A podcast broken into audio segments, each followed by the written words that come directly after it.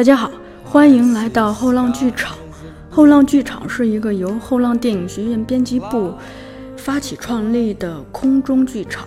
我们依托于后浪电影学院和后浪剧场两大品牌图书，邀请影视和戏剧领域的创作者与观赏者、教学者与研究者、爱好者与评论者。与我们一起观察和反思当代社会的艺术创作与文化生态，试图接通一线创作与理论总结、本土经验与国际潮流、创作表达与聆听鉴赏，进而强调对日常生活和经典艺术的敏锐感受，以及精神世界的丰富与深邃。What a wonderful world！在正式开始节目之前，先给大家放一个彩蛋。话剧《窦娥》剧组为大家准备了五张戏票，您可以在 Podcast、喜马拉雅、网易云音乐、荔枝 FM 或 QQ 音乐订阅后浪剧场，并在节目下方留言，或者在拍电影网。和演员圈两个公众号下面留言，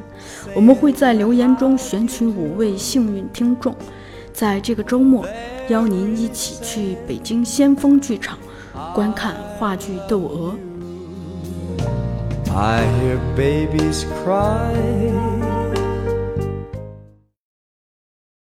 大家好，欢迎来到后浪剧场，我是小树。我们今天的嘉宾依然是丁一腾。然后我们这一期聊的主题是他的新作品《窦娥》。呃，除了伊藤 之外，他还带了两位小伙伴儿，一个是《窦娥》这部戏的舞台设计思俊，另一个是呃《窦娥》这部戏的舞台监督道涵。二位先跟我们的听众打个招呼，女士优先。呃，大家好，我是《窦娥》的舞台监督张道涵。啊哈喽，大家好，我是童思俊，是这个戏的舞美设计。太正式了吧？对，放松放松放松放松。对，呃，哎，我还是呃，先问伊藤的问题吧。就你看你在欧丁学的，可能很多是西方的或者世界性的一些呃观念也好，方法也好，但你回到中国创作的戏却。选择了《窦娥》这么一个来自中国传统戏曲的故事，啊，你是怎么想的？嗯，当时其实当时最早是出于对于中国的这种呃文化的一种开掘吧，因为我觉得其实当你提到自己是中国人的时候，他们对于中国人是非常陌生的，甚至还觉得你是留着辫子的，或者说甚至于你还说的是文言文，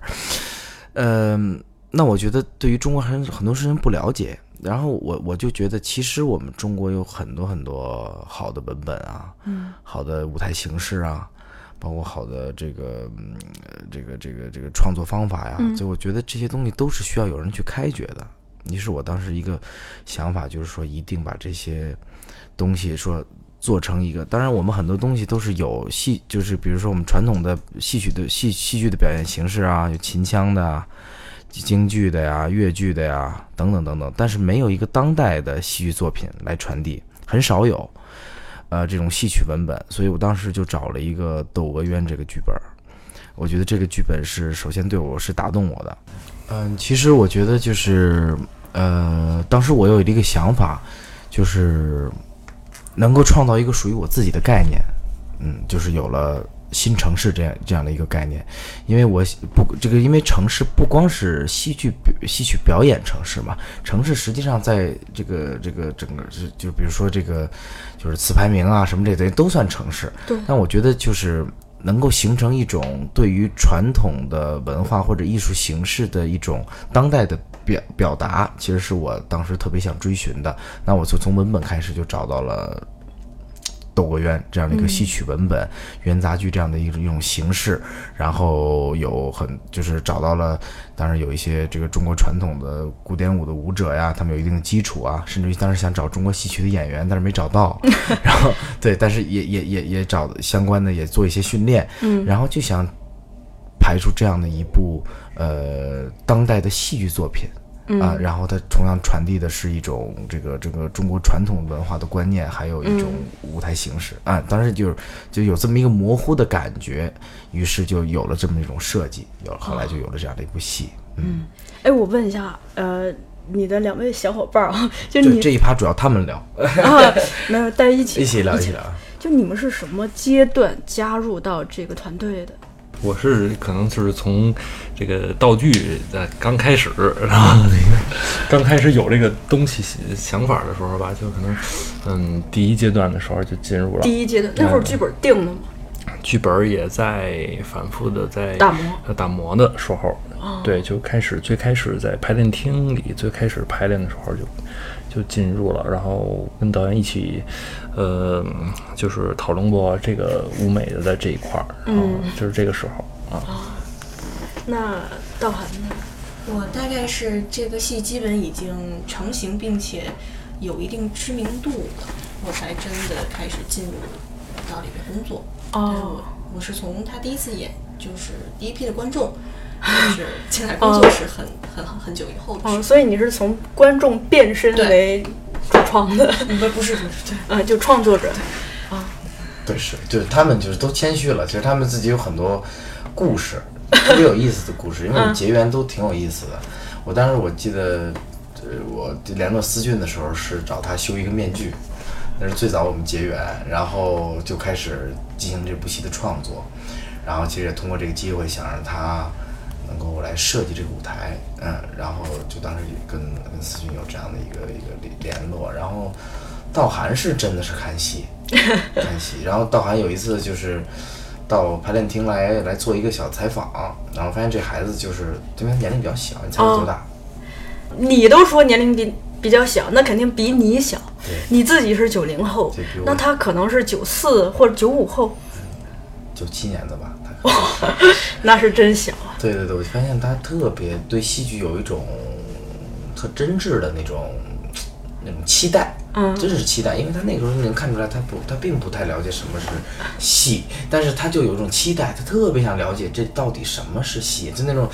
探寻的那种愿望啊！我就感觉哇，挺挺挺挺挺干净的一个女孩儿，我就当时就觉得，呃，你到底想要？有哪方面的想法？后来他说：“哦，我想，想想想和你一起工作啊，等等等。”后来我就，于是就就大家都到一起了啊。哦，你看韩式这个作品的凝聚力，就就我们上一期聊到这个话题，就说一个好的作品，它是有凝聚力，它可以把不同的人给汇聚到一起。对对对。呃，就窦娥这个戏，其实我的理解，它是一个一个女性。一个个体的女性的一种天问嘛，就我追追问命运，问天问地，是其实本质上是这么一个故事嘛。嗯，其实我还挺好奇，你这么年轻，怎么想到要表达这样子的主题？因为，呃，在我的刻板印象里，可能像你这么年轻的二十多岁的男孩女孩，他们关注的事情。很大程度上，他们表达欲望最强烈的那一块儿，似乎在情感，尤其是在爱情。刚刚聊完这个，对，呃，道涵说吧，我觉得道涵，我们刚我们刚刚在楼下的时候，我们在等思俊的时候，真的是在聊这个，真的是在聊这个。那你来说吧，你来说，没事。感情或者所谓的爱情这种事情。大家在这个年纪可能都没有办法去跳出其之外，做一个旁观者去去看待这个事情。但是谁也都有过类似的经历，嗯。但其实这件事情，你试着去抛开其很多感情的欲望的东西去看，爱情可能本身就是一个在人性上比较旁观的一个概念，它只是一种表现的形式。嗯，人我有想要的东西，我有我有不喜欢的，所以我有爱的。嗯，只是一个侧面，人性的某一个侧面，我们管它叫爱情。嗯，你如果把它单独拿出来，我把它作为一个主体，我去看它，我去谈它，那好像就是我我指着一团雾跟你说这东西它是冰。嗯，你能信吗？我好像信，都是水，那是吗？没有那么大的说服力。看你怎么去看待它。如果你沉溺在里边，那我觉得这就是一切，它不只是冰，它是石头，它是山。嗯，看站在哪儿了。啊，这番回答相比我这番肤浅的提问，都觉得自己简直是太肤浅了。就主要是之前不是跟导演有这个交流吗？我 注意话，注意话。我我我觉得啊，我是一特老的人，嗯，我跟你说真的，我觉得我自己内心特老，嗯，我没觉得我，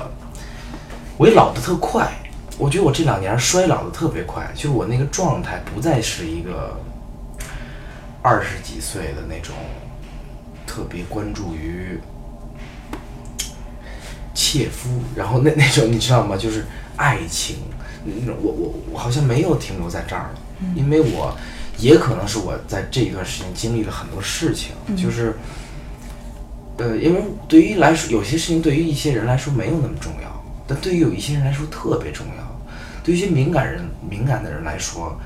一件可能小事对于来来说来他来说都是一种特别深刻的这样的一种。一种一种洗洗礼，嗯，那你比如说我经历了我父亲的去世这件事情，那可能很多人都会经历这样的故去，但是对于我这样的一个敏感的这样的一个个体来说呢，我觉得这件事情足以让我老了二十岁，哇，在我的内心，因为我突然之间看清楚了一些东西，嗯，然后让我的心灵迅速的成长，在一种缺失当中有了成长的机会。然后在我让我再让我看作品的时候，再让我去创作的时候，又给给予了我那种能量，嗯，所以就有了窦娥，有了后来的作品。我就觉得这些事情对我都是磨练，所以我觉得我的内心呐，不能说多成熟吧，这“成熟”这个词儿其实很很很傻的一个词儿，嗯，我只是觉得我的内心实际上是处在某一个。某某某一个一个一个一个一个阶段当中了，可能它不再是前前面的我，就是实现了质的飞跃。对对对，有这么阶段跨阶段的。对对对，所以我觉得我拍这些作品，并不是说大家看上去就是说这是二十四五岁的孩孩子拍出来的东西。我觉得我拍出来的东西，并不能代表我的年龄。嗯，因为我我我我我我实际上我看到的世界也也也也不是那种那那那个那个角度了。对对对，因为也也许还有很多原因哈，比如我父母年年龄比较大，嗯，比如父母对我的教育也是比较比较大的。我总想一个问题哈，我我我妈妈今年七十岁了，我爸爸也七十岁了哈，如果还还在还健在的话，那我觉得要正常情况下，我的年龄应该是在四十多岁了。我老有这种想法，嗯，就但是我现在又是一个二十多岁的人，嗯，所以我我我我可能内心当中潜意识里又逼迫着自己要去成长。嗯，所以有很多矛盾的，在我这样的这个这个生命当中，嗯，所以我觉得我的作品不不能拿年龄去衡量。呃，这个其实也是我一向看人的一个 一个出发点。就尽管我们在开篇的时候介绍你的时候说你是九零后，介绍道涵的时候还特意提到了他是九七年的，但我我也是一直觉得我们的生理年龄和心理年龄是会有错位的。至于哪个先哪个后，这个跟个人的成长经历是息息相关。我并不是说我是个成熟的人，我并不说我是个成熟的人啊。我在创作上可能我我想的东西会比较深刻，嗯，会比较形而上有的时候。但是我在感情上又是个特幼稚的人，特幼稚的一个人。我就觉得我怎么这么大人了，还有怎么还对爱情有这么多幻想？就会觉得怎么那么幼稚？就当然，就就所以这都是这种错位是很奇怪的。所以，所以我觉得，哦，那可能就这就是我吧，我要接受我现在的我的状态。嗯，你刚才说这一番话啊，我想到两个事儿，一个是我最近刚好在想的事情，就我突然意识到，我们的成长其实很多时刻是在父母缺席的状态下完成的。这个缺席，一种是他真的不在你身边，就你可能离他们很远，你在呃，甚至异地，甚至异国去。遭遇了某个事情，他们不在你的身边，你需要自己去应对。在应对完这个事情的时候，你发现，你后知后觉的发现你自己成长了。另一个缺席就是他们离开这这种缺席。另一个方面，我也是最近想到的。我觉得一个人的成长，呃，以我现在这个年龄的观察，似乎发生在这么两个。自我的瞬间，一个是就是说你开始去发现自己，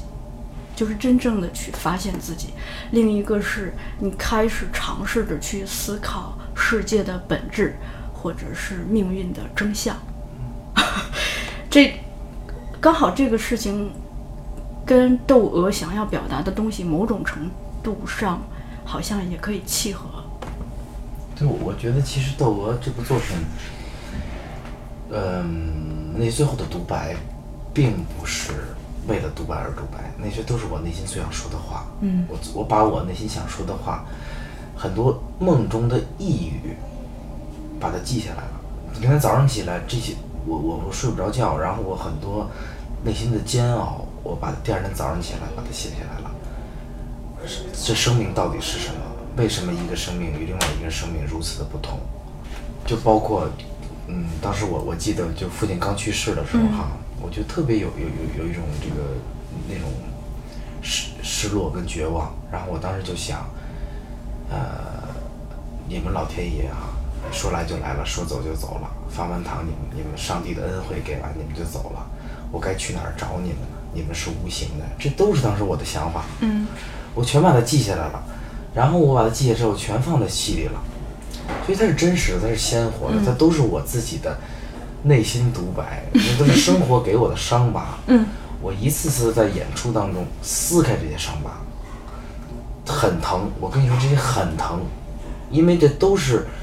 那些那些经历啊，那都是人，那都是肉啊，那都是血肉啊。嗯，我把它每次每次演出，我都把它撕开。然后再让它密合，我再把它撕开。嗯，所以我觉得这种是我的勇勇气。嗯，也可能说打动别人的地方就在于这儿。我的勇气在于我敢于去把我的伤疤撕开。嗯，因为我觉得那让我感觉到我还存在。嗯，那那能感觉到这种痛感，让我感觉到我还存在。嗯，啊，我就是丁一涛。那那就是，那那这个就是我创作的一个特别特别核心的东西。我甚至就是在我《醉梦诗仙》的这部戏的时候。出现了很多轻生的念头，然后我也并不是说我想渲染一个艺术家，他那个就是他就应该有这样的抑郁症，他就就，其实我都没跟任何人说这件事儿，我只是说，我觉得这部戏后面我演完这部戏后面的状态，我自己在街上的那种失控的状态，甚至于我。我我我我我我想就轻声的打打电话告诉我母亲我有轻生的这个念头的时候，我觉得这就是戏的一部分。嗯，我在我我还没有出戏，后来我记得我妈特别也特别的伤难过啊，她就说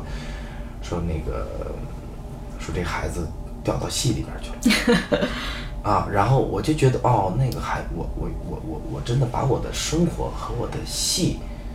都没有分开哦。嗯，但是。我从来没有把它分开过，嗯，我从来没觉得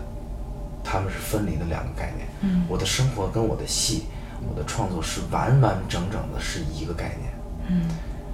就是这样的，所以我我我我觉得并没有说一个对错，说这样的方法一定是对的啊，你们大家都得这样做，绝对不会适用于大家的。但是我对于说，如果你咱们今天聊得很深入，仍让我去剖析我自己，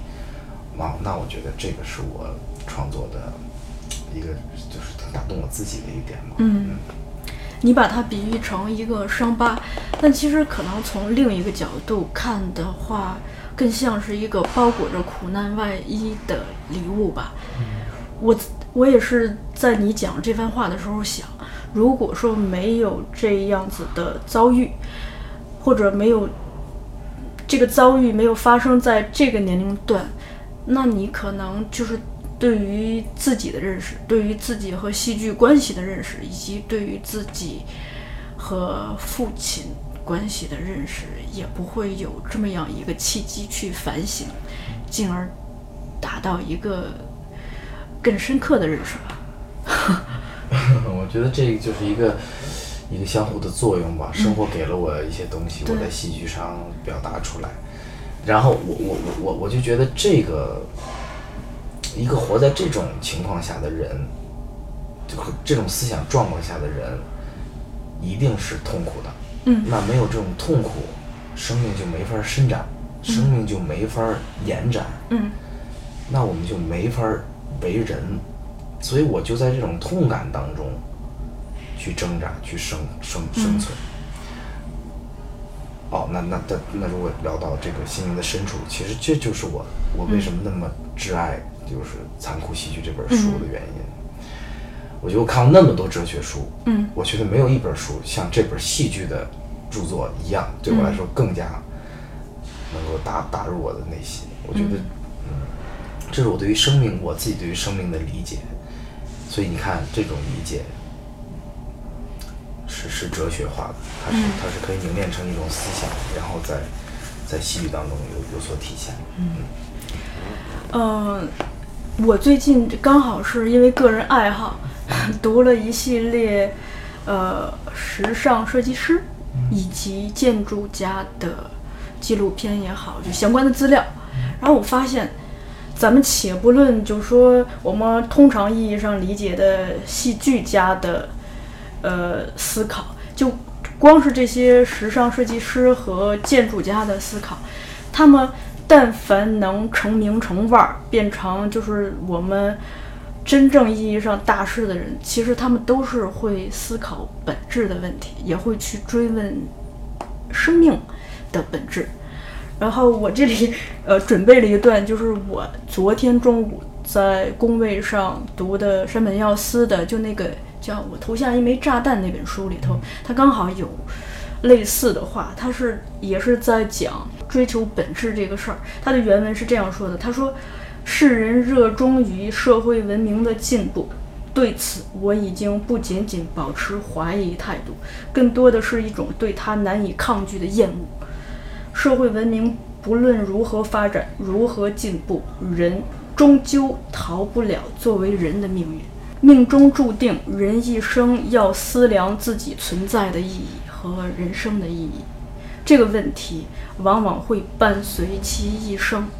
到死都找不到答案。但一生中，人又在不停地追寻，不停地思量，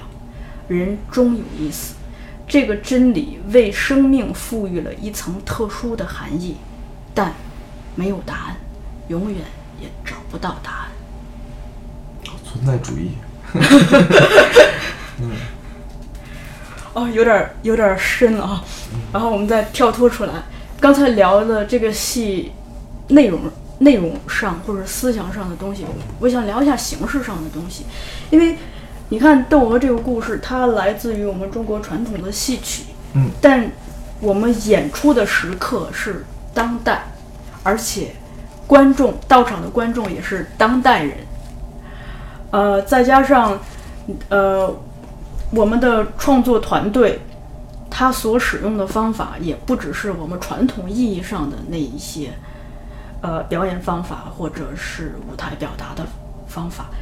可能会有西方的一些方法或观念的侵入。这个时候，就东方与西方、历史和当下、戏曲与话剧、现场与影像，你这个剧里头使用了影像资料，对吧？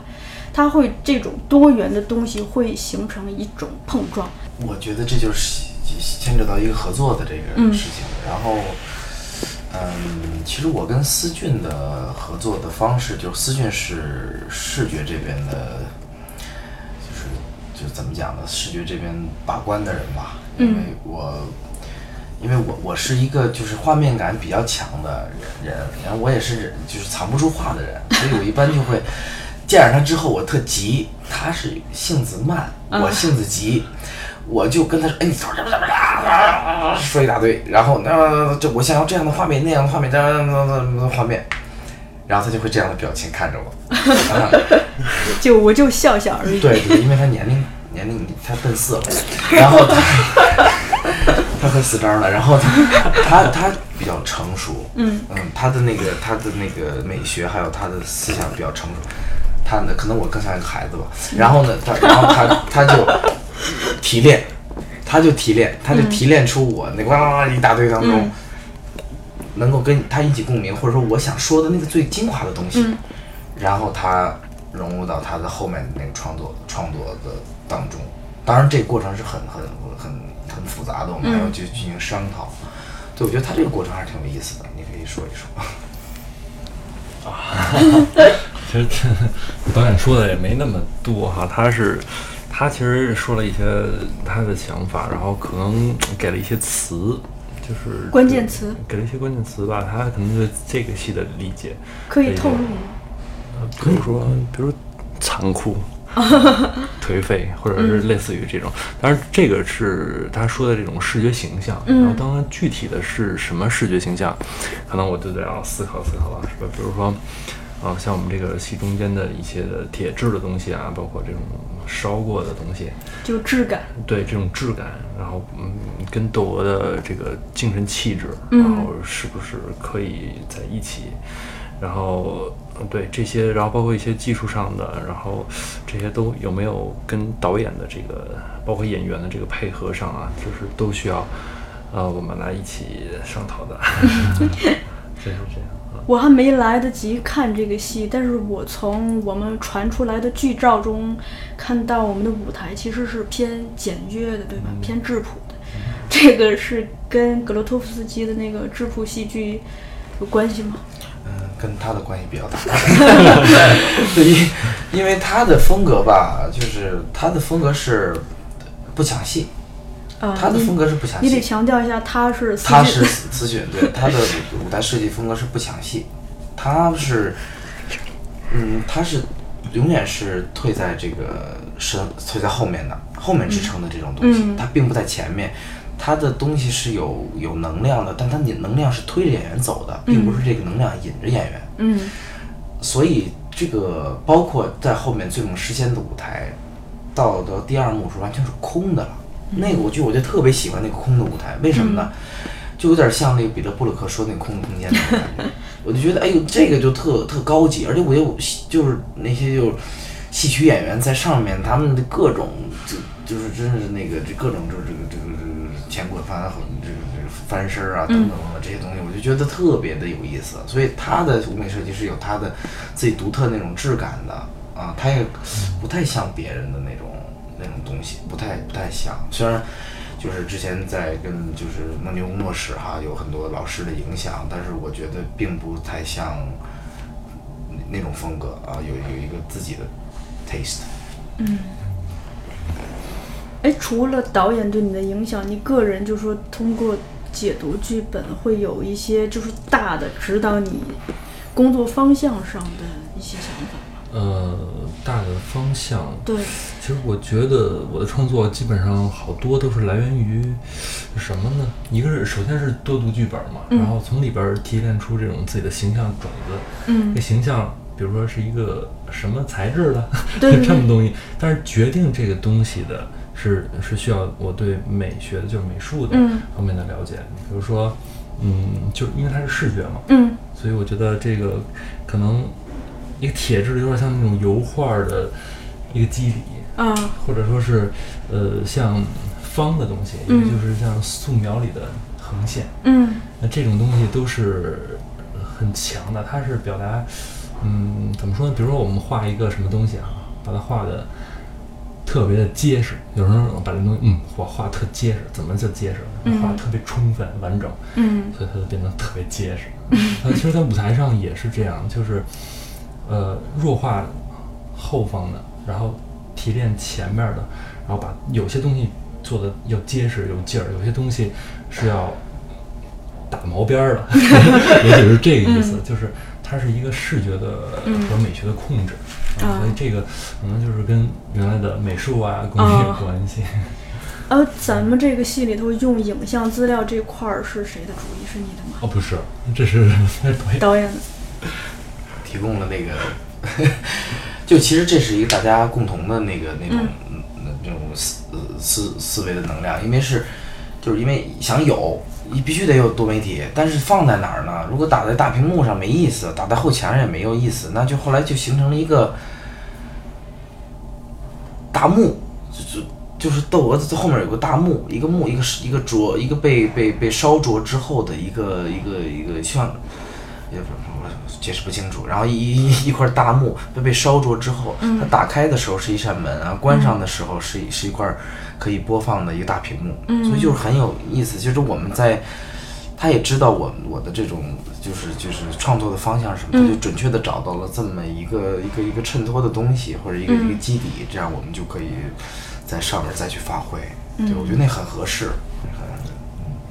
咱们休息的时候不是聊到那个林克欢先生出的那个戏剧表现的观念与技法吗？我在那本书的时候有特别注意两个问题，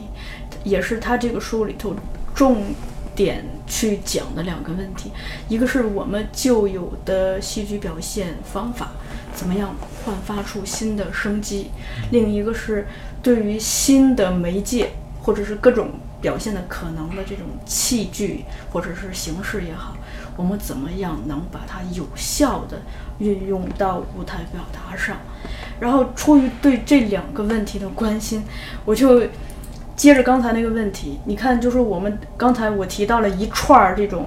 对比的词嘛，东方与西方，戏曲与话剧，话剧与影像这些东西，因为这些东西碰撞吧，碰撞好的情况下，它可以焕发出新的生命。让所有人都觉得好开心、好欣喜，但如果操作失控的话，也可能会让人觉得是一团杂乱的东西给它拼贴在了一起。所以，就是我有点好奇，在舞台美术的呈现上，咱们团队是怎么样把控这个度的，或者是有，就是让这些东西有效的互相融合，同时又服务于表达的主题的。嗯那我我啊，这是一个挺深的问题啊。嗯，呃，对他表达的主题肯定是属于从剧本上是吧？咱们就了解剧本的深意，然后有的时候多看看剧本以后，发现，哎，它里边好像有一个，嗯，有一个井盖儿，或者有一个什么水，或者有一个。好像有这么一个东西，所以就是你们对读剧本的时候，对这种呃物理存在是非常敏感的，对吗？呃，不是，他比较敏感。对，我不是说就是说剧本里边存在的一个东西，因为剧本里边没有的一个东西。我我比如说，他说窦娥最开始的时候有一个窦娥的一个呃，我做了一个模型的一个电脑模型，然后我弄了一个什么，弄了一个摇摇椅，一 个那种马儿童的马，我说这个。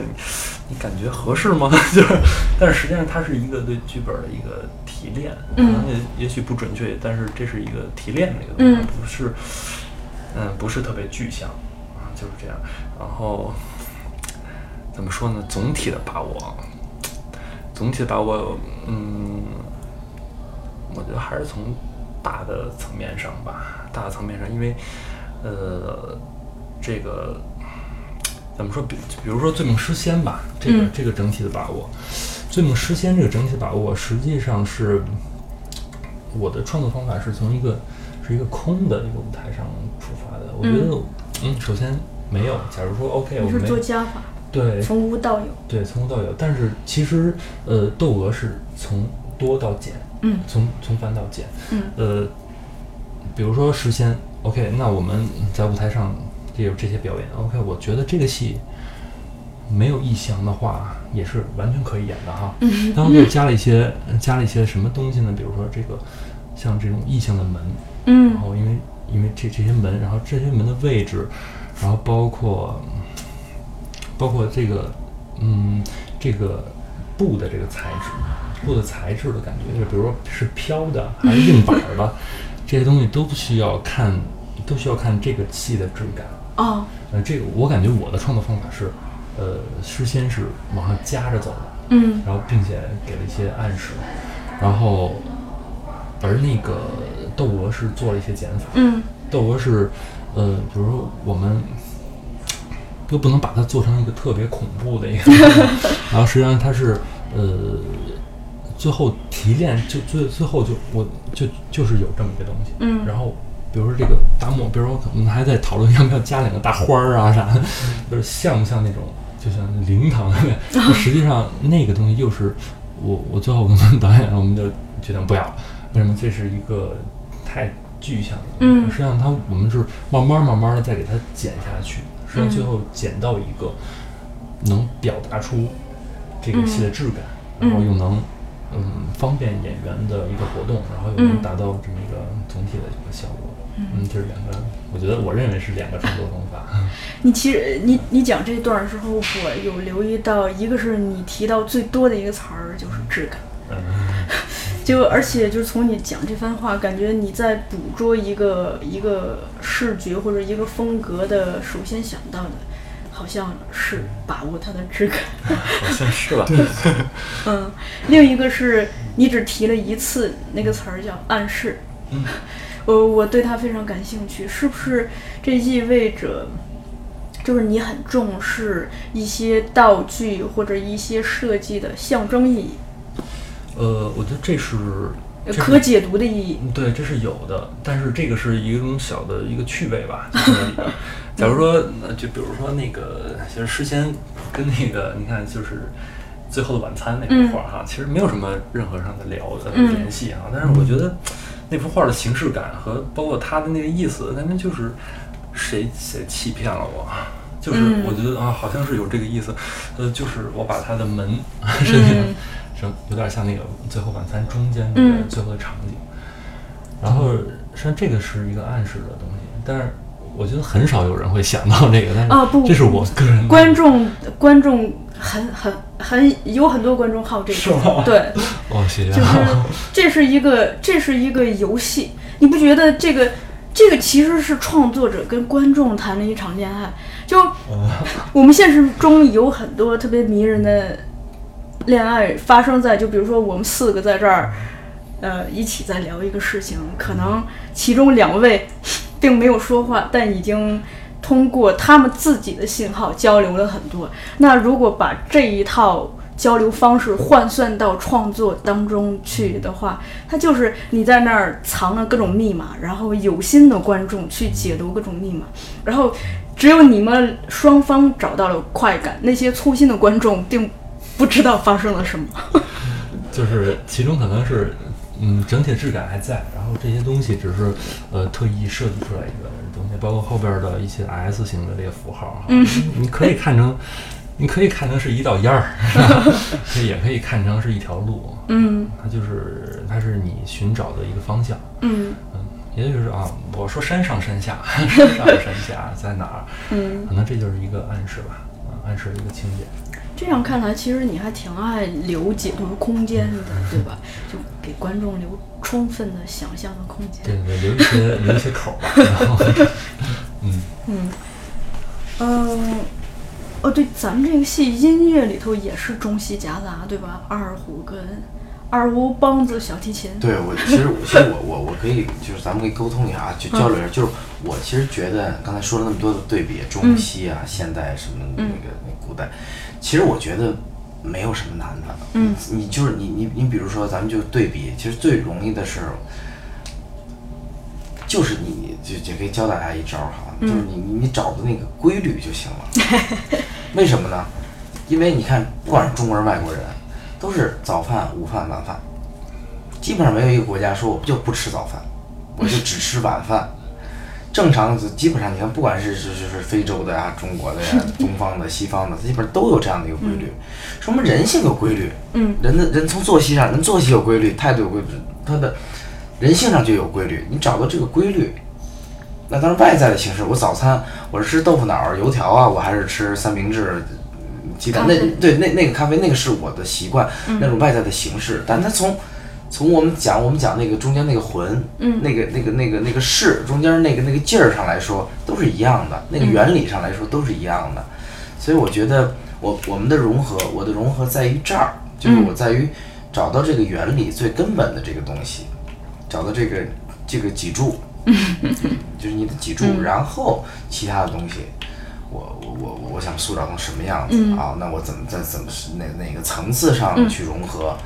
我在哪个层面上去去做这样的融合？那那那是属于另外一个一个一个一个讨论的空间了。那我觉得这个只要你抓抓住这个，稳稳的抓住这根主干，那我就觉得期待，那任何东西都可以出现在舞台上。你看这个不是跟咱们刚才聊的那个，我讲那个智和慧，你所谓的抓住是抓住本质，找到规律，它就是事情共通的那一那一面嘛。其实就是那就是你的慧根了。我们聊一呃聊一下这个戏另一个比较大的特点，就是反串嘛。呃，在我们很多的戏曲里头，中国的戏曲或者外国的一些戏剧里头，反串是好好像是一个很多民族喜欢用的方表达方式，但用不好的话，容易流于让观众觉得是一种猎奇或者搞笑的事儿。你首先，你为什么选择了反串，以及你在选择之后如何把握这个度，别让别人看当成一个猎奇的东西。所以，我首先我觉得舞台上没有男女，嗯，没有男女之分。我觉得这男女之分都是世俗的、社会性的。对，我其实我觉得在舞在这个剧场性当中没有男女之之分。我觉得只有舞台呈现，只有只有在场。嗯，你你场你场里边的是什么就是什么。对吧？你有强有弱，雌有雄，就等等。但是我我，所以我抱着这样的一种观点去看这个的话，那认那那这种错位也就不成，也就可以不成为错位了。那它也就是是一种惯常的一种行为了。所以我觉得，窦娥用我来呈现的话，我觉得我看到这个角色当中他的那个那个刚性。窦娥像你刚才说，一个一一个具有问天问地的 这样属性的一个一个个体，那我就觉得他有这个古希腊悲剧式人物的这种怎么讲，这种这种勇气或者他的他的这个这个度量，所以我就觉得哦，那用一个男性来饰演，用一个男性的能量，animus 来来来体现，那我就觉得哦，那可能会更恰当。嗯。哦，那在舞台的某一些瞬间，可能。他要表现窦窦娥的隐忍跟跟柔弱的时候，那我就觉得女性能量，嗯，可能会更加适宜。那我觉得这是在一个调和当中的，并不是说一个男人就没有女性的那一面，嗯，对吧？并不是说一个女性一定没有刚强的那一面，嗯，呃，所以这时候性性格性别在这个时候就没有在舞台上没有那么强的意义了，只有能量的概念，没有性别的概念，嗯。你这个其实已经上升到一个社会学和人类学上的意义了，而且就据我的观察，就很多伟大的艺术家、伟大的创作者，似乎非常同意，大家都是雌雄同体的。而且其实性别这个事儿，就我因为我们也上那个女性主义的课嘛，就除了生理上的。雌雄或男女之别，某种程度上，如果我们把它作为一种性格特质，它其实是一个可以流动的砝码，它可以在一个人身上流动，也可以在不同的人身上流动。对，其实我觉得你说的特对，就是，呃，你比如像像像像很多大的艺术家，嗯，大野大野一雄啊，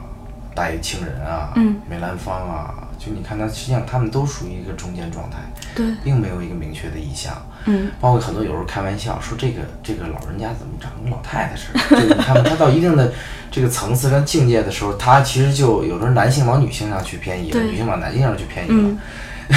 对，所以我觉得这种就是可能到了一定的嗯层次，或者说能量的中和吧。嗯，我觉得一种比如讲中庸或者怎么样，我觉得其实都有一种中和。那其实舞台上在某种程程程度上也有这种调和。嗯，其实就是多多少少的一个问题。嗯，其实不光舞台上，我我在想换算到生活中，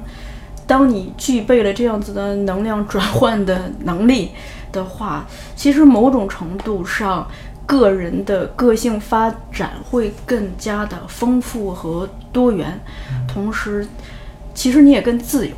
你可以在需要哭的时候哭，在需要坚强的时候坚强。在需要阳刚的时候阳刚，在需要阴柔的时候阴柔，这样子的话，作为独特的个体的生命，你岂不是拥有了更多种可能性吗？对，我我我觉得这点我生活当中也也也，但是我其实生活当中好像缺了点这个这种这种灵性。缺生活当中缺了点点悟性，我可能把我悟性都放在舞台上了。生活当中有点木讷，然后我因为我生活当中是一个跑偏了。我生活生活当中我是一个特别不拘小节的，不能甚至没有自理能力的人。然后我对生活有点麻木，甚至于有的时候，因为可能精力都放在舞台上了，都放在创作上了，然后都放在那个上面了，所以未免对于生活上，对我特别羡慕你刚才说的那种状态。因为因为人的精力是有限的嘛。呃，下一个问题啊，就你这次是既当演员又当导演，因为我们有一句话说导演是演员的镜子，那这样子的时候，你等于拿自己当镜子，那你怎么来呃把控自己的表演，或者怎么来判断自己的表演是准确的？这个时候道涵会不会起作用？有有有，我觉得她已经从一个小姑娘成长为张女士，对对对，所以我我我我我觉得这个很重要，像道涵啊，像思俊，就是包括我们团队的一些工作人员啊，就是我会起就是明里的暗里的会会跟他们交流，但我不太好意思直接问你觉得我演的怎么样，这个太傻了，但是我会哎怎感如何？就是。呀，今天哎呦还行哈，你知道吗？就是实际上我是在套话，我是在套话，就是因为我特别渴望的有一些回馈，因为我看不见我自己，而且我有的时候在舞台上一表演了，别人我也我也管，我会在排练的时候把我百分之八十的精力放在别人身上，我就是这样的。当我演出的时候，我把百分之百的精力放在我自己身上了，别人我看不见了，所以有的时候导演我今天演的怎么样，我心想我哪知道？对对，有这种感，因为确实避免不了这种情况，因为我一旦在舞台上分神了，那就。那就完了，那我对不起我自己这个人物，所以我会很辛苦，有确实是很辛苦，因为在排练的时候都把精力放在别人身上，哎，你这个应该怎么样，你这个应该怎么样，然后然后在演出的时候再放在我自己身上，对，所以我有时候会就是经常跟大家就是增加沟通嘛，这个很重要，嗯。啊，有的因为我有时候也怕陷入自己的状态当中，我觉得特好，人觉得一般，就我但我会跟他们交流，哎，觉得今天哎这个点儿的处理是不是感觉嗯。还还可以啊。嗯，频频点头，然后，对啊，那可能可能还是有啊，可能还不错，但还有空间。对对对，基本上我我我们都有这样的沟通，而且我跟思俊有的时候在这事还甚至于有一些怎么讲分歧分歧分歧，对，有一些戏上的分歧，他也会就是质疑一些东西。我觉得这种质疑对我来说特别有益，因为其实我我到现在，别人说真的说站出来质疑我的。也不是那么特别多，因为你知道吗？就是因为大大家不太想给我留这面子，你知道吗？就就就是不太敢直接质疑我。但有私讯他就会很 直接的就会会提出来一些点，嗯，我觉得哦，这些东西都是我该去注意的一些点，包括我们都会调整。我这人就是你跟我说完，我很长时间一直在想这个问题，嗯，想到直接把这个问题解决了为止。所以我觉得我特别信赖我身边的这些朋友们、伙伴们，就是因为他们能给我很多反馈，我也需要反馈。哎，趁机就是给大家科普一下舞台监督这个职位吧，因为其实我本人都不是特别明确，所以我想知道道涵在这个戏里头具体负责什么。其实是我觉得是这样，就是嗯，舞台监督这个概念，从我做观众到来到这里进入到工作人员，其实这个过程里。呃，不只是我自己，其实大家都在慢慢摸索，就是一个中国的剧场民间的这个组织里的舞台监督应该做什么样的事情，就其实大家都是慢慢在找。然后我们也，嗯，上一次出去演出合作了一个台湾的专业的舞台监督，然后从他那儿我们才真正知道，哦，舞监到底是应该做些什么，什么事情做到什么程度。如果从专业上讲，以我现在的理解，包括童师傅对我的一些 引导，其实主要是把剧场工作，把我们看起来观众看起来非常感性、非常艺术的东西，把它理性化、数据化。我我这个演员，我这这步调度走几步，从哪走到哪，这个景我放在哪儿，离台口多远，离两边多远，就是是一个把艺术的东西理性化的一个过程。所以，嗯，他会需要一些更多的耐心和细致，还有一些就是较真儿的这种精神。你主要是做这些工作。我觉得那天我们俩夜，我跟同事夜聊，然后夜聊我们俩，同事用一句话总结了一下舞台监督是什么，我觉得特准确。你分享一下吧。哪哪句话？嗯，是数据化的什么什么来怎么怎么来？其实就是就是什么呀？就是。啊，其实就是我觉得舞监就是副导演，就是怎么说呢？为什么叫副导演呢？其实中国有中国在戏中国戏曲里边有一个就是职位，就是原来有一个职位叫戏引，这个就是就是引子的引，对对引导的对引导的引，这个就跟西方的舞台监督是一个意思。然后舞台监督所谓舞台监督就是其实就是执行导演的这个所有的方案和和意图，然后他就是一个副导演。在在如果导演不在，那舞台监督是最最有权威的一个人。呃，OK，那他为什么要整理一些数据呢？所以就是他为什么要整理？他就是可量化。对，他可以量化，他等于把。他等于把导导演的意图和舞台现在呈现的东西全都数据化，数据化以后就可执行了，就可复制了，然后他就可以根据他的数字数字，然后来来执行这个这个戏，所以这个就是舞间的最大的威力。我刚才说的都可以剪掉，就直接用这个。我觉得就是这用用数据化的数据化的方式。呃，执行导演的意图，嗯，我觉得是不是大概是这个概念？对，嗯。那听这样讲来，其实他他的确是对你有所监督作用，嗯，对，作为主演的你，对对对对对，嗯，咱们聊一下演员训练这一块儿，嗯，就嗯，我最好奇的就是说欧丁剧团给你的启发。因为我在查资料的时候看到你在提到欧丁剧团的时候提到了一堆名词儿，比如说日本的能剧和舞舞踏，以及印度的卡塔卡里，还有你甚至提到了巴厘岛的训练方法。对这些东西，就是它带给你的启发。带给我的启发就是一种民族化的信心吧。我觉得就是。呃，既然这些这些技巧，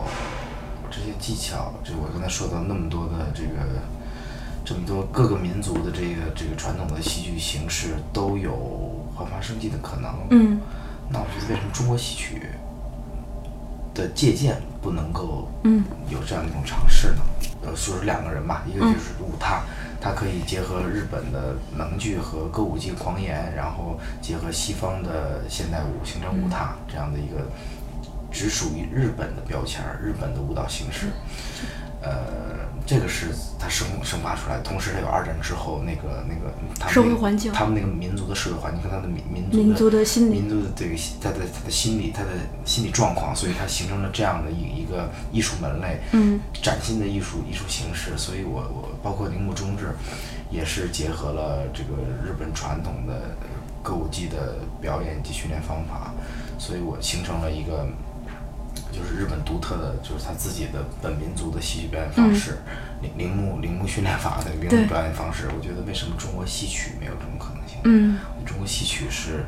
太有这个可能性了，对，但是它需要一种一种钻研，嗯，钻研一种钻研。我觉得这就是我提出新城市的一个目的。我觉得是要形成这样的一种，呃。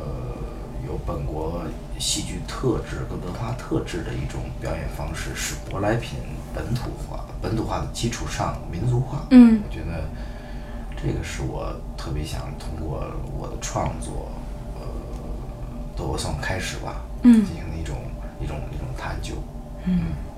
你刚才这个我稍微补充一下，就你提到的五踏这块儿，代表人物就是你之前其实也提到了，就是。大野庆人、大野一雄、土方训、土方训，对，呃，然后，呃，你刚讲这一番，我是想到就，你看我身后这个，我们出了一套书叫《石灰谈艺录》，嗯，嗯，石灰，石灰，哦，对，石灰他创作的这个奠基人了吧，也是。对，他在二十世纪被称为话剧皇帝嘛。对对对。中国戏曲是他创作的巨大源泉之一。他作为一个话剧人，呃，包括电影人，他身他的朋友圈其实主要是戏曲人。嗯，你看他后来的太太佟宝玲女士，也是一位梨园行的著名的演员嘛。然后。他个人的好友，甚至忘年交，都是戏曲行的，包括李少春呀、盖叫天先生呀。他去跟梅兰芳和程砚秋去取经，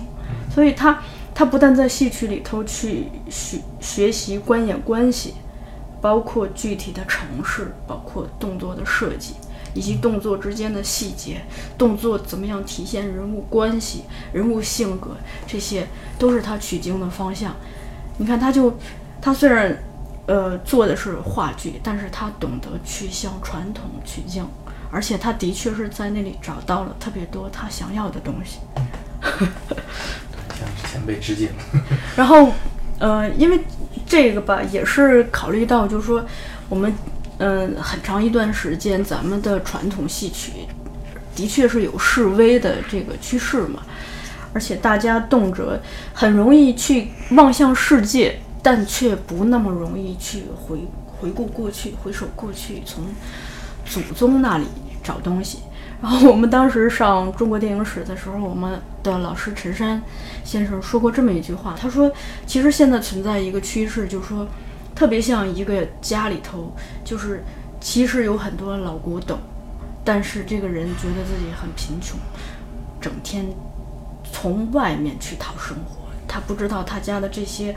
落满了灰尘的老古董是多么的无价之宝。这就是长久以来中国人的状态，外观东西都是好的。嗯我我我是觉得有些东西是是国外是非常先进的，它有在很多这个这个形式上，但是我觉得，呃，怎么讲呢？就是我觉得在这样的一个全球化的世界吧，我觉得而且跨界的这样的一个情况下，我觉得都是可以融合的。嗯而且我觉得，嗯像我们这个九零后这一代吧，是很奇怪的这一代。呃，我觉得我们已经不像那个九十年代出生的人哈，他不像七十年代出生的人、八十年代出生的人，那个时候可能相对来说稍微还闭塞一点儿。他对。他对于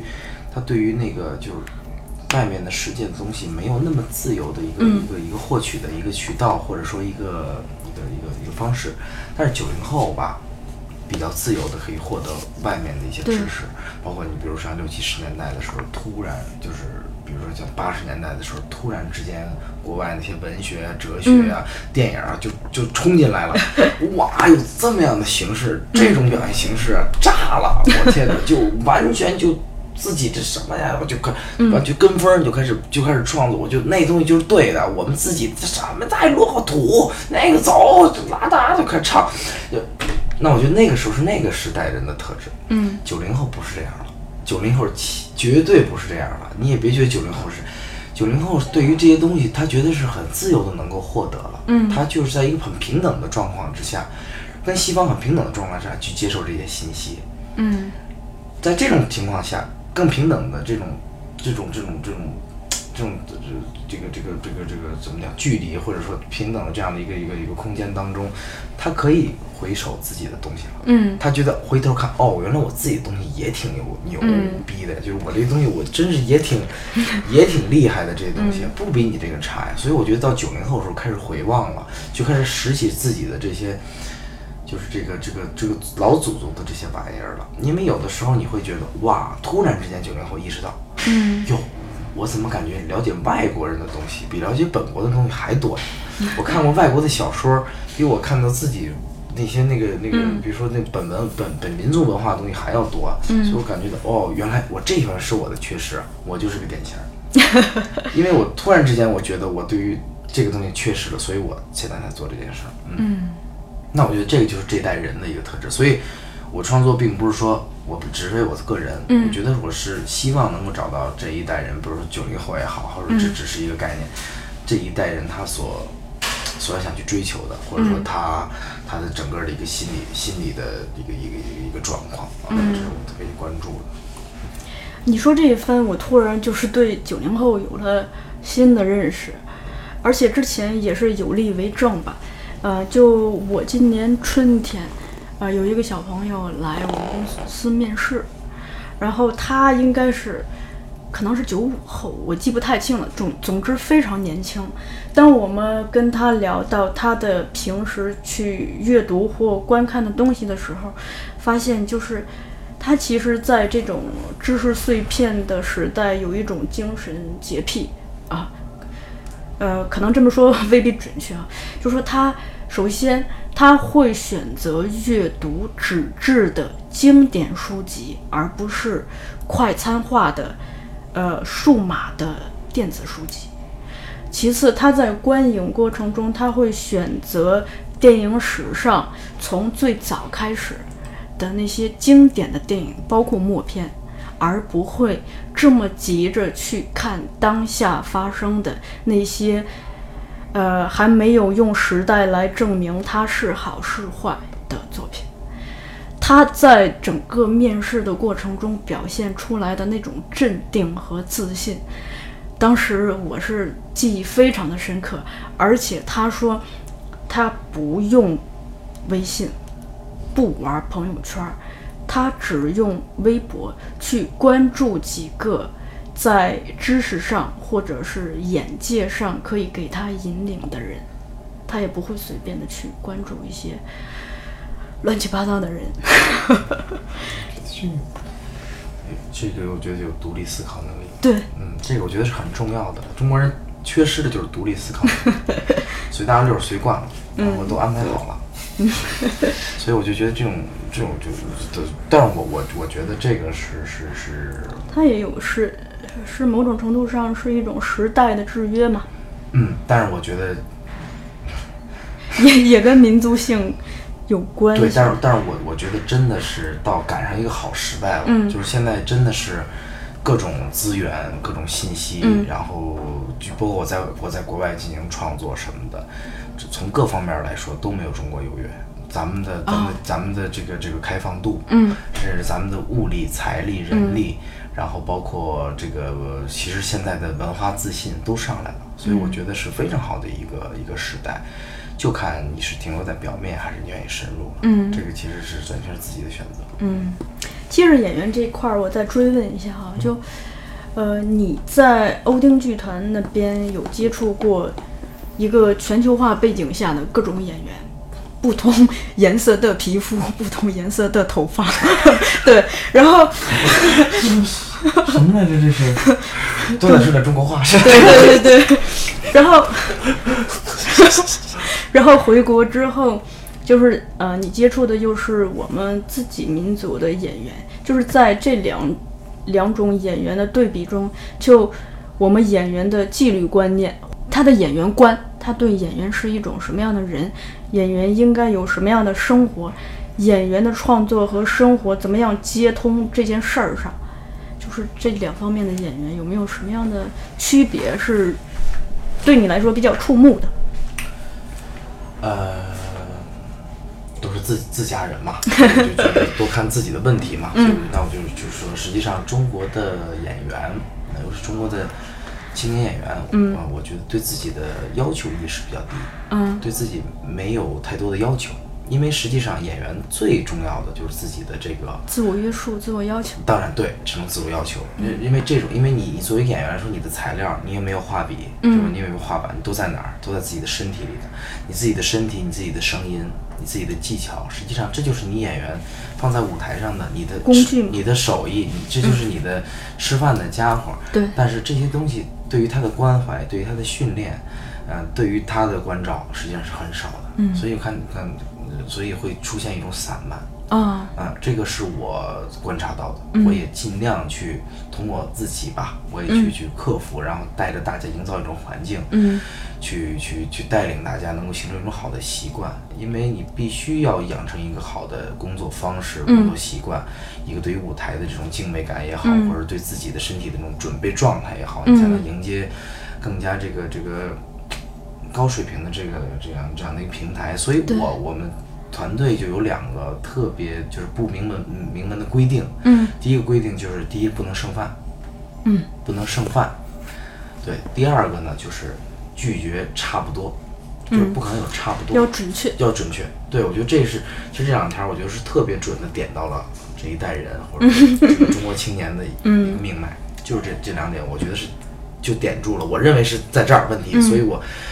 要要要要从这一块来说，从我们的小环境当中，要去改变这些人的，从这么从生活习惯中开始改变。你看，没有任何是对于戏上的要求，比如说一定演戏时候要怎么怎么着，其实都不是，都是一生活习惯。我觉得只有改变这些生活习惯，因为它会影响你的观念。没错，其实是改变一个观念，观念改变的，行动直接就会慢慢的跟着改。对，改变一种劣根性。对，呃，咱们闲聊的时候不是有聊到谢双楠嘛？他给我们译的那本书的，应该也不是第一章，是前言。作者就讲了一件事儿，就是纪律。他认为一个演员或者是一个艺术家，必须拥有就是非常严苛的纪律。纪律性，就是这个纪律不是外在的东西在束缚你，是你由内而外的一种对自我的要求。因为他他举的例子就是说，小提琴家有没有练琴，是大家一眼就可以看出来的。但演员，呃，有没有在私底下训练自己的身体，或者是呃，去广泛的阅读，丰富自己的心灵和思想，这个事儿是隐形的，大家看不到的。但正是因为如此，演员更应该具有这种自觉性，来让自己变成一个。未必有多大的思想，但至少你的活儿还说得过去，你的活儿是过关的。对对，其实这是一个手艺的概念。对，一个人都要有有自己的一个手艺。我我生存在是，我是我的生存就要有生存的技巧嘛。我记得当时有一个欧丁的演员就就就就在就在问我，我也跟他就聊天嘛。他说演员除了演员有什么？嗯，你告诉我演员有什么？除了自己对自己的身体的这种训练。还有什么？没有什么也没有。你说站那说话吗？谁都能站那说。就实际上这种训练就就是特别基础，但是却又是缺失的。嗯，要保持这种训练，同样是一种习惯，但是又是缺失的。嗯，可能也许说我们进入了专业院校，可能有一定的训练，但在在你毕业的那一刻，你这些训练就消失了。对，嗯，那那我倒是觉得，呃，像我们生这种创作是一种生活嘛，我们要保持这种这种生活生活生活的这种习惯，这种创作的习惯，嗯。对你这个说的特别好，就我们这儿有一个表演班儿，然后那个表演老师叫李浩，他有一个观念，他就认为，就是演员应该首先拥有一种属于演员的生活方式，这个生活方式包括你刚才讲到的不要剩饭，诸如此类的种种的日常的细节，也包括你。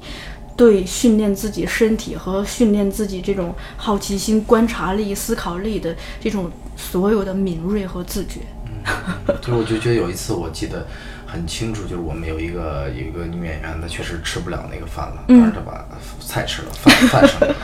我当时其实就是因为刚组建起这个团队，我不知道怎么贯彻这个这个这这种方式，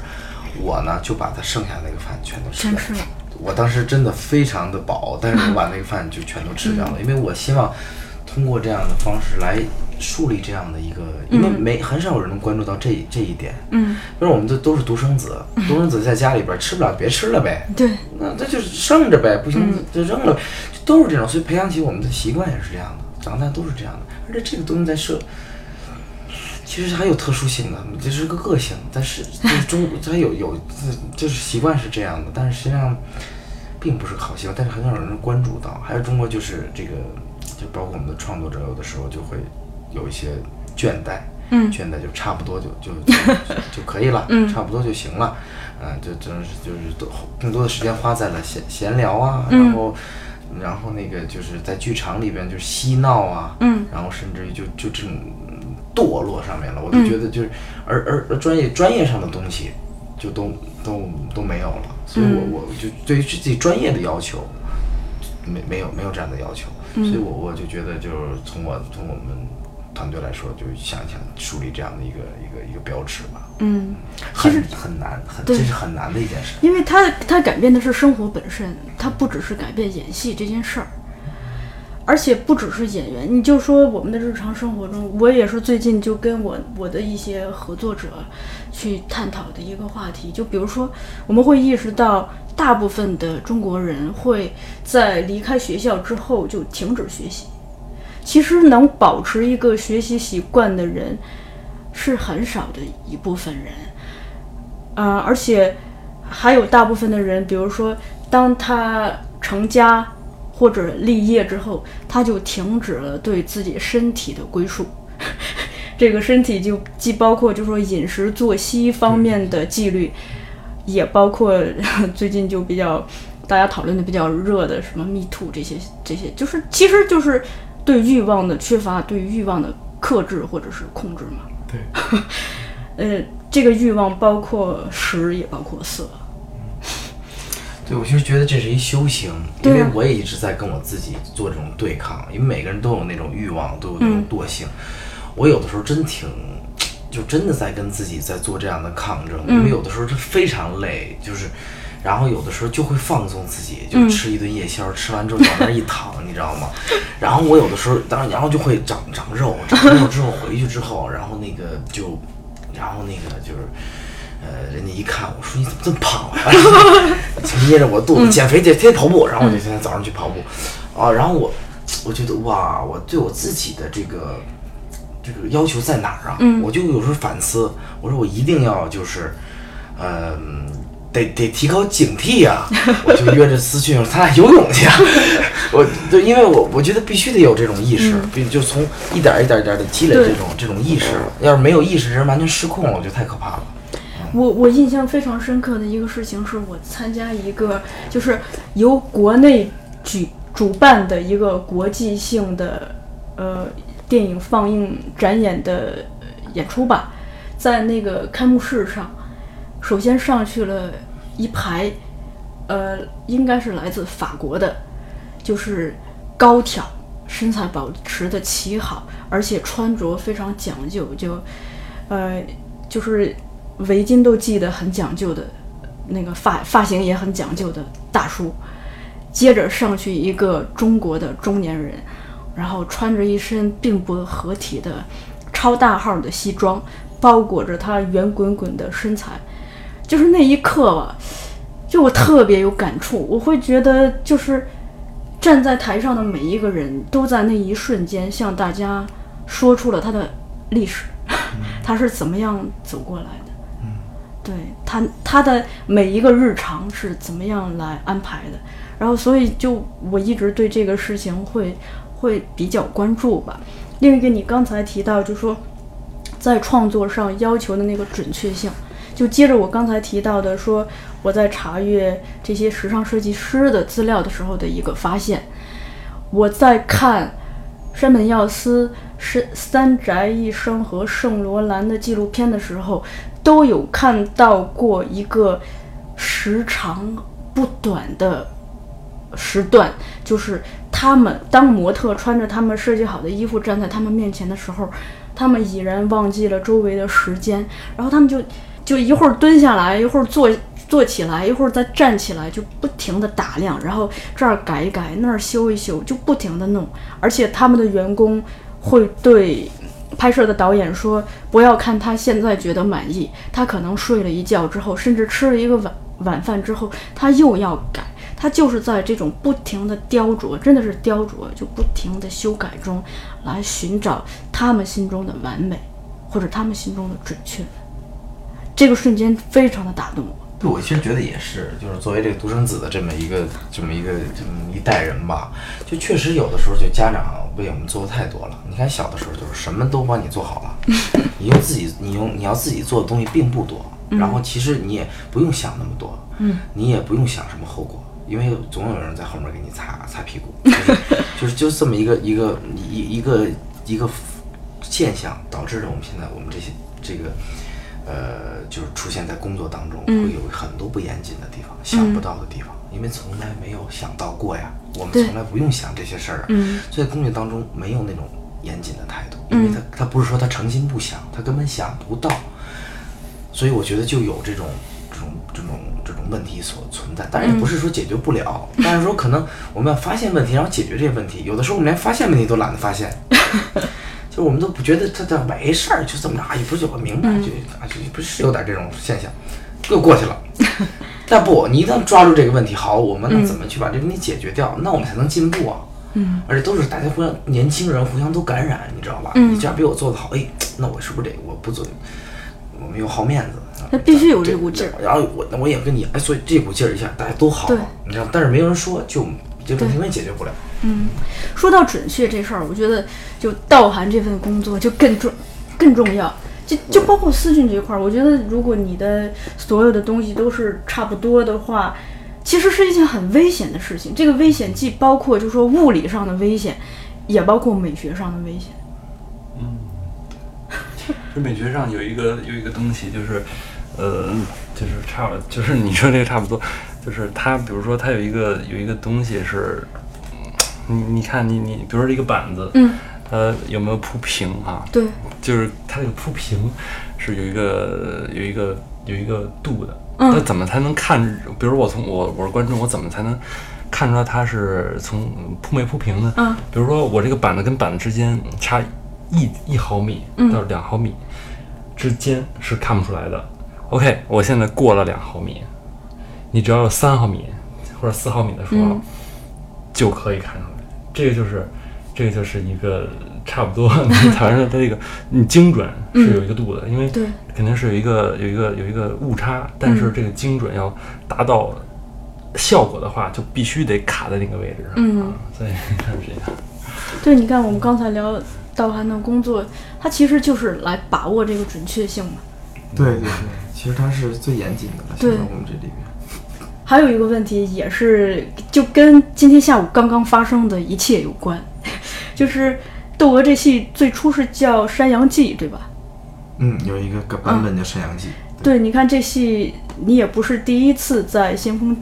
第一次演，你之前是在乌镇戏剧节演过，还还在什么另外一个？应该是在北京演了第五轮了，呃，对，在北京演的是第五轮了。哦，对，你看，就是每一次每一轮演啊，首先观众不同，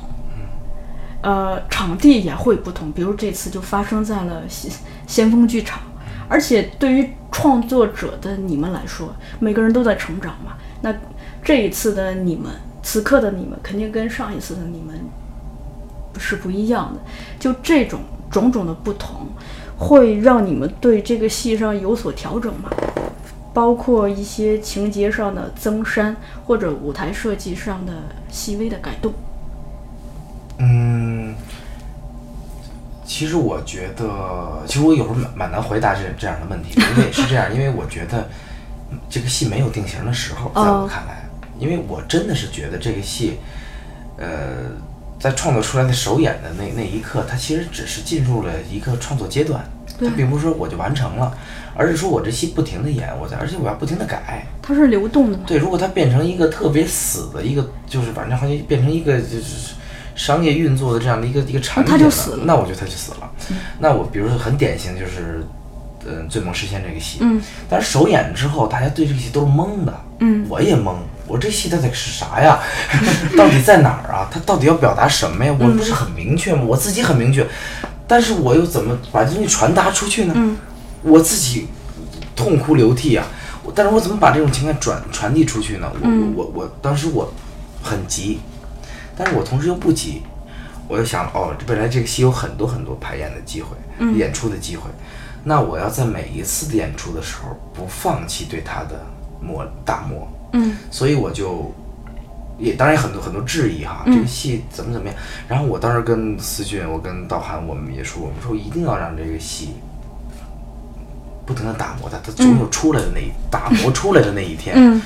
然后就在前前几天的演出当中，我突然觉得这戏打磨出来了。嗯，就是很所有人的努力，这戏终于在那一刻，就是它到底指向一个和和什么样的方向，很明确的一个方向，嗯我们应该往哪儿去使劲儿。第一幕跟第二幕，第二幕到底是个什么？嗯一直在寻找，终于找到第二幕到底是个什么样的东西了。嗯，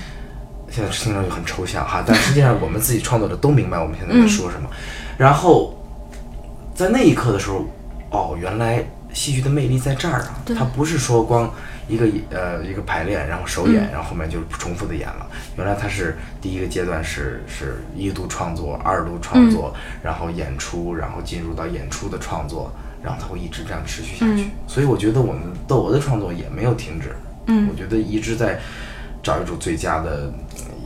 一一种质一种质感跟观众的关系，嗯呃一种突破，我觉得会一直这样生长下去。嗯，就这样子的戏才会有生命嘛。它而且这个生命是生生不息的。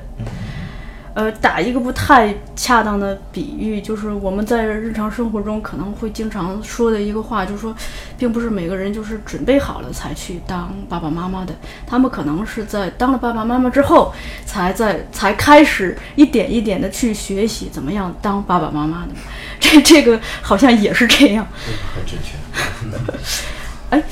我看就是你之前有提到，你说你在欧丁的时候，他们的美学和诗意给你带来了巨大的文化冲击。这个事儿我还是想多听听你怎么说，当事人怎么说。文化冲击，对，我说的是文化冲击。文化冲击可能是我的一个用词，但你的确是说他的诗意和美学给你带来了冲击。你有没有觉得是个欧丁泉是个博物馆，是个博物馆，就像你现在逛一个。一个博物馆一样，你看到这个古埃及的展区，看到了东南东南亚的展区，看到了中国的展区，然后你看到了那个呃希腊古希古希腊的展区，就是各个各样的展区，它是各个戏剧门类跟戏剧文化在那儿的一个融合跟碰撞，你会感觉到哇，原来世界是这样的，嗯，就是不只是你光看到的戏剧。形体行动方法，嗯，情绪记忆，斯尼斯拉夫斯基、布莱希特，嗯，不只是这些，全世界的戏剧在那儿都存在。我就觉得，而且有很多影像可以供你去参考。我都觉得哇，其实并不是说，嗯，有一套方法把它学过来，然后我在这儿再再做。我觉得那样实际上是很，嗯，很很表面的一件事情，而且我也。觉得那那个事情其实并并不一定拿过来在这儿能能能能能生根发芽，我也不不觉得，呃，也现在有很多这个中国的这个学学生啊，或者说中国的表表演者去那边学习，我觉得很好。但是大家其实你问回来之后都没都没有说到底欧丁方法是什么，嗯，它不是一个特别具体的方法，你可以拿过来直接用的，而是在那儿的一种启发、一种灵感、一种激励和一种刺激，嗯，然后你形成你在那儿形成了自己的一种。美学的开始，嗯，这个开始的发展在于你回回来之后，或者在于你这个这个这个种下这颗种子之后，它自己的生长，嗯，在自己土壤上的生长。我觉得这个对我来说，哦，是这样。嗯，你看咱们今天其实聊的其中有一个关键词是流动。你讲欧丁这块儿，我想到的是斯坦尼，就是斯坦尼这套体系。你看他从他个人创立。就是他整个这套体系的发展是贯穿了他的一生的，而且是直到他生命的结束。同时，这套体系经由波利斯拉夫斯基他们传到美国之后，后来发展成了，比如说乌塔哈根他们这一派，什么李斯特拉斯伯格的方法派，或者是斯特拉阿德勒的这这一派，就种种，就他，他像一棵树一样在。美国种下了不同的种子，生根发芽，然后他的这一套东西有了无数个千变万化的新的生命，呃，降降临降生。就我在想，就是说，呃，你在讲到欧丁剧团的时候，我感受最深的是两个东西，一个是就是在共识性的不同文化的碰撞，因为你提到他们的演员是是全球化的，来自全世界。另一个就是我们在上一期的时候聊到的传承嘛，就是我一直觉得，就是生命在什么时候发生啊？这个也是我自己常常呃思考的问题。我就想，就是当不同的东西可以碰撞出新的东西的时候，这个时候生命会发生。与此同时，当一个东西通过某种形式，精子、卵子也好，或者是其他的精神传承也好。流传到另一个人的身体里、另一个人的血液里的时候，它也在焕发新的生命。而这两个东西，其实某种程度上都是实现了能量的置换。与此同时，像这个呃传承，它其实是因时、因地、因人而质疑的。它所以所以它没有定法，就因为每个人的成长经历，每个人的。悟性不同，每个人所接触到这个东西的年龄段和心理状态不同，可能他所接受到的或所领悟到的方法也不同。对，我觉得我我我我觉得其实两个两个事物的碰撞，两种文化的碰撞在一起，实际上是有一种达成了一种共识，嗯。就这种共识是全人类的，全就是在所有文化中的一种共识或者一种共通之处，或者就我们讲本质嘛，本质。这个本质，咱们讲本质或者讲叫叫叫 principle，比如嗯你讲的原理，你的他们是一个在有一个同一个，就是比如说他们在等值的情况嗯。下，他们有了这样一种碰撞，然后他们形成这样一种共识。嗯。我们在这种共识当中去找到了一个突破口，嗯。然后去进入我们的戏剧思维的这种空间当中的探索。如果没有这种共识，没有交流的空间，没有交流的媒介，对，我们必须有这种共识。这种共识在哪儿？这种共识在欧东剧团。我觉得这种共识在那儿，就是它营造了这样的一种一个平台或者一个交融的这样的一个空间，一种共识。所以我们在那儿可以在戏剧层面上、身体层面上、表演层面上等等等等这些层面上有了共同。人类学层面上，我们有共同谈话的这样的一个一个一个媒介，这个我觉得是特别重要的。，或者说是共鸣嘛。对就是如果换算到观演关系中，它就是共鸣嘛。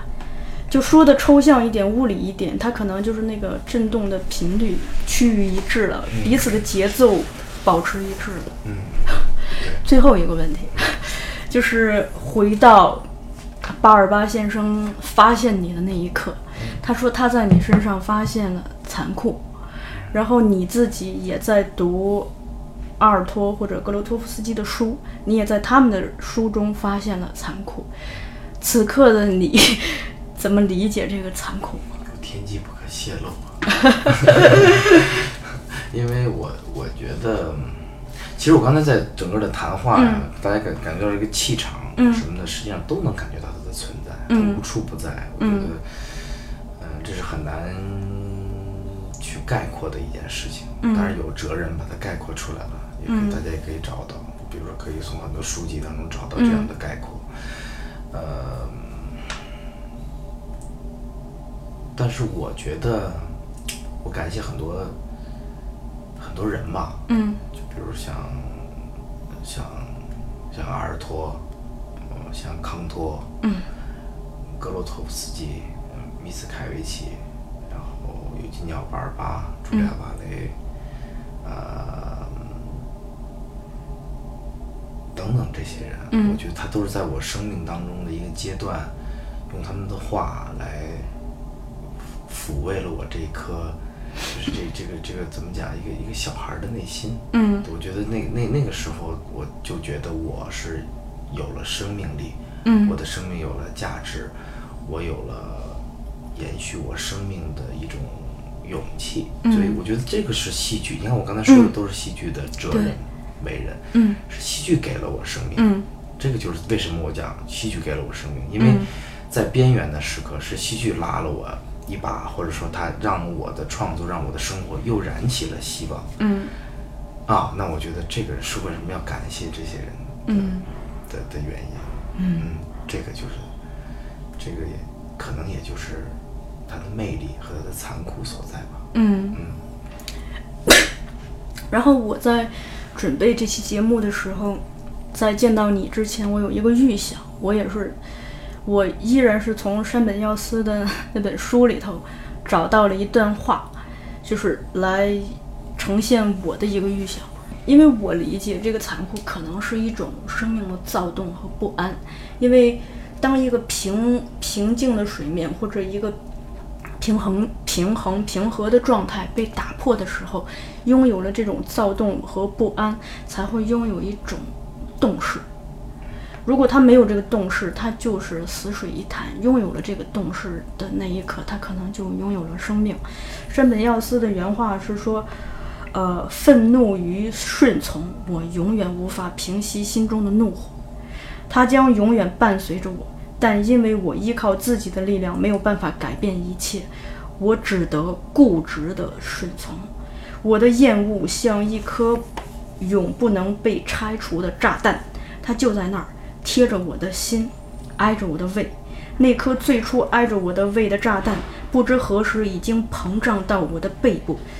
紧紧地压，紧紧地推压着。这种推压感并非来自体外，炸弹从胃的后面慢慢膨胀，这感觉是自内向外的。就是，所以我理解的它，它是内部的一种躁动。非常非常好。按照节目的惯例，请二位推荐或者不不说推荐吧，咱说分享分享一本你们最近在读或者是曾经读过的，觉得还不错的书。我之前看就是看过那个孟导的一个戏叫《活着》，活着，然后推荐这个这个这个这个对推荐这个小说吧，余华的嗯《活着》，然后我觉得很有意思。然后这个这个戏，呃，对丁腾导演还一参还参加过演过里边有趣儿是对一个角色，然后是一个非常大的一个戏啊。我觉得这个剧本儿反正我是挺推荐的。今天就是在聊的过程中中，我突然想到，嗯，我很久很久很久之前读过的《穆斯林的葬礼》啊，那个其实是讲真的是我小时候看的，小学的时候看的书。嗯。但是我觉得可能在大家交谈的不断的在回顾曾经做过的一切的时候，还是是生活最初的时候给你的那些触动，是留下时间最长最长的。那是我第一次好像对什么东西开始产生疑问了，开始觉得好像有什么东西有对有错，或者它没有一个对错之分。一个人的生活，一个人的命运，